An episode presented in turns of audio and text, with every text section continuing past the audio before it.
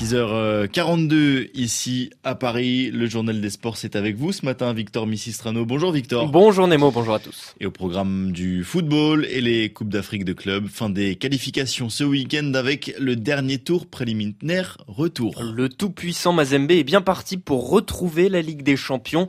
Les Corbeaux ont remporté la première manche loin de leur base. Succès précieux 1-0 chez les Big Bullets du Malawi. Le club de RDC doit finir le travail cet après-midi à Lubumbashi à 13h, temps universel.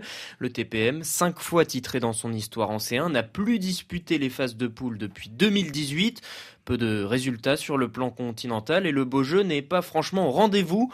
Désormais, après les départs des deux de deux des légendes du club, Trésor Mputu et Rainford Kalaba, les espoirs des supporters reposent sur un certain Rabbi Mohamed Ataya, milieu libanais de 34 ans. Pascal Mangala.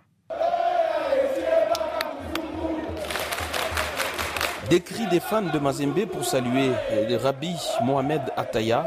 Lors de sa première apparition à Kamalondo dimanche dernier, le Libanais de 34 ans s'est révélé comme celui qui peut désormais imprimer le beau jeu du tout-puissant Mazembe. Pied gauche très juste et un style de jeu hyper technique.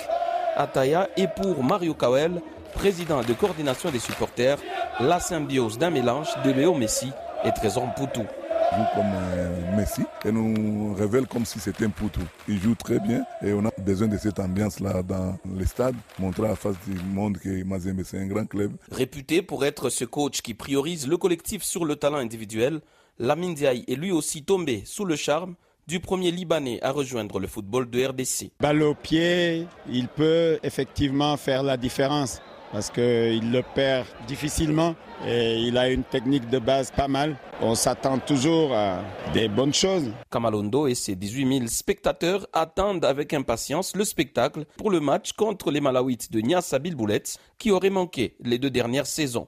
Mais attention à ne pas envahir l'air des jeux, a prévenu le comité d'encadrement des supporters. La CAF gardera un œil attentif sur cette rencontre. Pascal Mangala, Lubumbashi, RFI. TP Mazembe Big Bullet coup d'envoi à 13h temps universel. Et autre rencontre très attendue ce samedi Victor du côté du Ghana dont aucun représentant ne s'est qualifié en Ligue des Champions depuis 2012. Le Medeama SC club de Tarkwa à l'ouest du pays est en balotage favorable après sa victoire à la maison 3 buts à 1 face au Oroya de Conakry. Seconde manche à 16h temps universel et puis ce soir à 19h un autre club de la capitale guinéenne le Afia FC cette fois en déplacement, espère un exploit sur le terrain du Wydad Casablanca, finaliste en titre pour l'instant, un partout après 90 minutes. Un coup d'œil rapide sur l'échelon inférieur, la Coupe de la Confédération. Le stade malien jouera les poules pour la première fois depuis 2015, vainqueur de 0 à l'aller. Le club basé à Bamako s'est incliné 3-1 hier chez l'Aigle Noir de Makamba, club du Burundi. Qualification acquise grâce à la règle du but à l'extérieur.